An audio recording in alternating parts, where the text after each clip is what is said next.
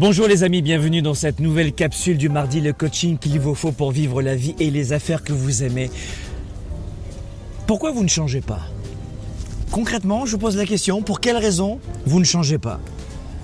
Est-il possible de changer même si on n'a pas envie de changer Bien sûr, ça vous le savez, je vous le démontre dans, nos séminaires. On va se retrouver prochainement dans un séminaire de trois jours qui s'appelle West, le Weekend Spark. Vous en avez entendu parler, c'est sûr, ce sera en mars et en avril prochain. Mais la question pour l'instant, c'est pourquoi vous ne changez pas Pourquoi c'est si dur de changer En fait, quand vous repensez notamment à, à une décision euh, que vous avez prise et que vous avez tenue, ça s'appelait une décision. La plupart du temps, lorsque vous, vous émettez des possibilités de changement, c'est, c'est, je, je devrais peut-être. En fait, ça ressemble plutôt à un vœu. C'est pas des décisions que vous prenez, c'est, c'est des vœux que vous faites. Vous prononcez des vœux. Et voilà pourquoi vous ne changez pas. Parce que seule la vraie décision, et vous savez de quoi je parle, seule la vraie décision provoque le changement. Repensez une vraie, une vraie décision que vous avez prise il y a une heure, il y a un mois, il y a dix ans. Et vous n'êtes pas revenu en arrière. Ça vous est déjà arrivé ça De prendre une décision et de ne pas revenir en arrière? Bien sûr que ça vous est déjà arrivé, évidemment. D'aller au club de gym, de dire je vais bien manger, je vais, je vais quitter cette personne toxique, je vais changer de travail, je vais créer une entreprise, je vais remonter une entreprise, etc. Ça vous est déjà arrivé de prendre de vraies décisions, n'est-ce pas? Alors qu'en général, les gens émettent des, des souhaits, des, des, de, de simples vœux. Alors, Comment vous avez effectué le vrai virage, le changement de cap avec cette décision? Qu'est-ce qui s'est passé dans votre mental? Rapidement, j'aimerais vous donner 3-4 idées. La première des choses pour vraiment changer, pour tenir une décision, faire en sorte qu'une décision soit une décision telle qu'elle et pas un simple vœu ou un simple souhait.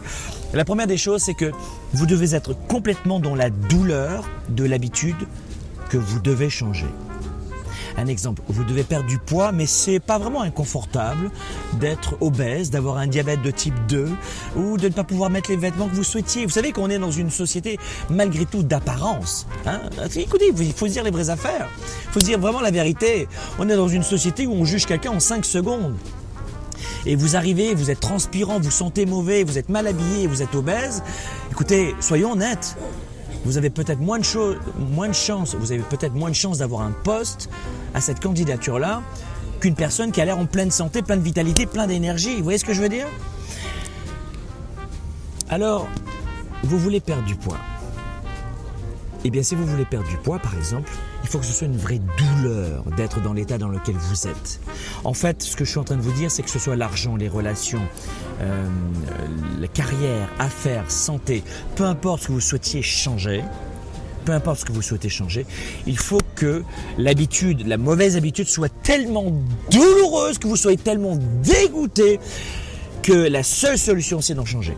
Vous devez transformer plaisir en douleur il y a des gens pour lesquels manger c'est plaisir. Il faut que ça devienne douleur. Vous comprenez? Et quel que soit une nouvelle fois le secteur, le département de votre vie que vous souhaitiez changer. Numéro 1, faites en sorte que de transformer plaisir en douleur, d'être dégoûté, d'être dans la douleur. La situation, c'est un ras-le-bol complet. Vous en avez ras-le-bol. La douleur du non-changement est insupportable. La douleur du non-changement est insupportable de façon à ce que d'aller au club de gym, ça devienne plaisir, de bien manger, ça devienne plaisir, de chercher un emploi, euh, l'emploi de vos rêves, ça devienne un plaisir, de travailler des heures et des heures, 80 à 90 heures par semaine pour obtenir le rêve de votre vie, donner vie à votre entreprise, ça devienne plaisir. Vous comprenez?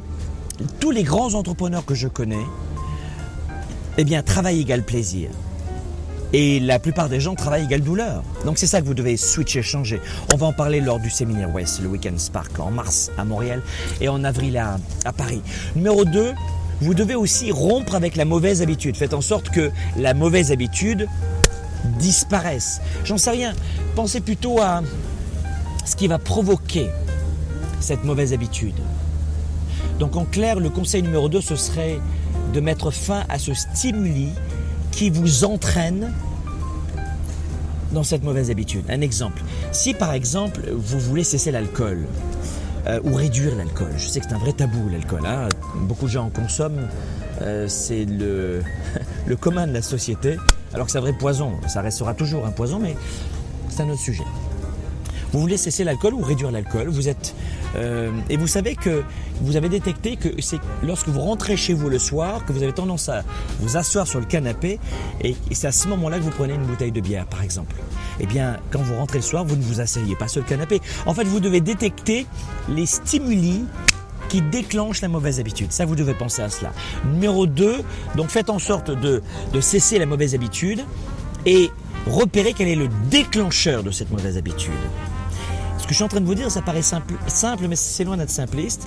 Repensez à cela, c'est très puissant. Numéro 3, c'est faites en sorte aussi hein, Peut-être que je pourrais le faire. Euh, d'ailleurs, je l'ai déjà fait avec vous, je crois, mais faites en sorte de vous engager en public auprès de gens qui comptent pour vous de votre communauté, de vos proches, de votre famille, de vos amis, de vos camarades de travail.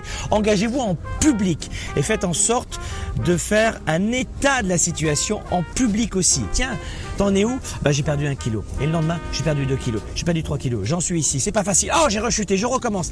Engagez-vous en public parce que vous allez voir que l'être humain est formidable lorsque il arrive à aider quelqu'un ça lui fait un grand plaisir.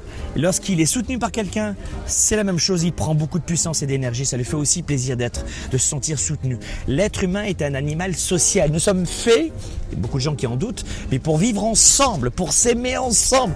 On a des milliards de points en commun, mais non, on va voir que ce gars-là, je l'aime pas parce qu'il écoute cette musique ou il s'écrit euh, euh, ça sur le, sur, sur le front, sur le bras, il a des tatous, j'en sais rien, mais on trouve, écoutez, c'est la stupidité humaine, mais on a tellement de points en commun tous ensemble qu'on est fait pour vivre ensemble. Soutenons-nous, faisons en sorte de nous soutenir, on oublie ça.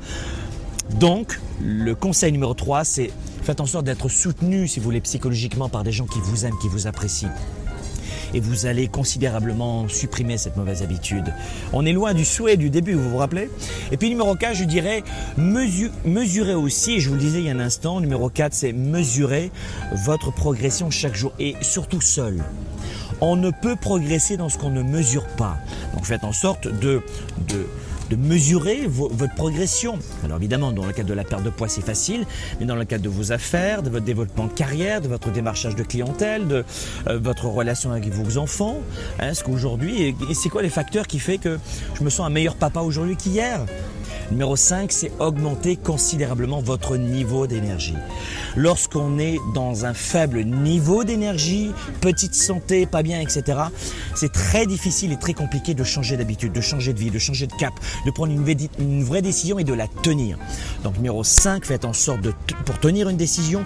Numéro 5, pour changer de cap, pour changer de vie, faites en sorte, c'est très très très important, d'augmenter votre niveau d'énergie. Et vous savez que dans le programme Starter de début d'année, dans West, dans la plupart de nos programmes, on vous donne plein d'éléments de réponse sur de quelle façon on peut augmenter son niveau d'énergie. Moi, j'ai, je, me regarde à l'âge de, de 15 ans, de 20 ans, j'ai 110 fois plus d'énergie aujourd'hui qu'il y a quelques années seulement. Voilà mes amis, ce que je voulais vous dire aujourd'hui, de quelle façon on peut changer de cap, changer de vie. Pourquoi vous ne changez pas? Eh bien parce que vous n'avez pas mis en place ces cinq éléments. Mettez en application dès maintenant, dans une heure ou dès demain, rapidement en tout cas, ces cinq éléments de réponse, ces cinq leviers très simples, et vous allez voir, et si vous mettez ça en application évidemment, parce que je ne peux pas le faire à votre place, vous allez considérablement changer de cap et vous ne direz plus je ne parviens pas à changer.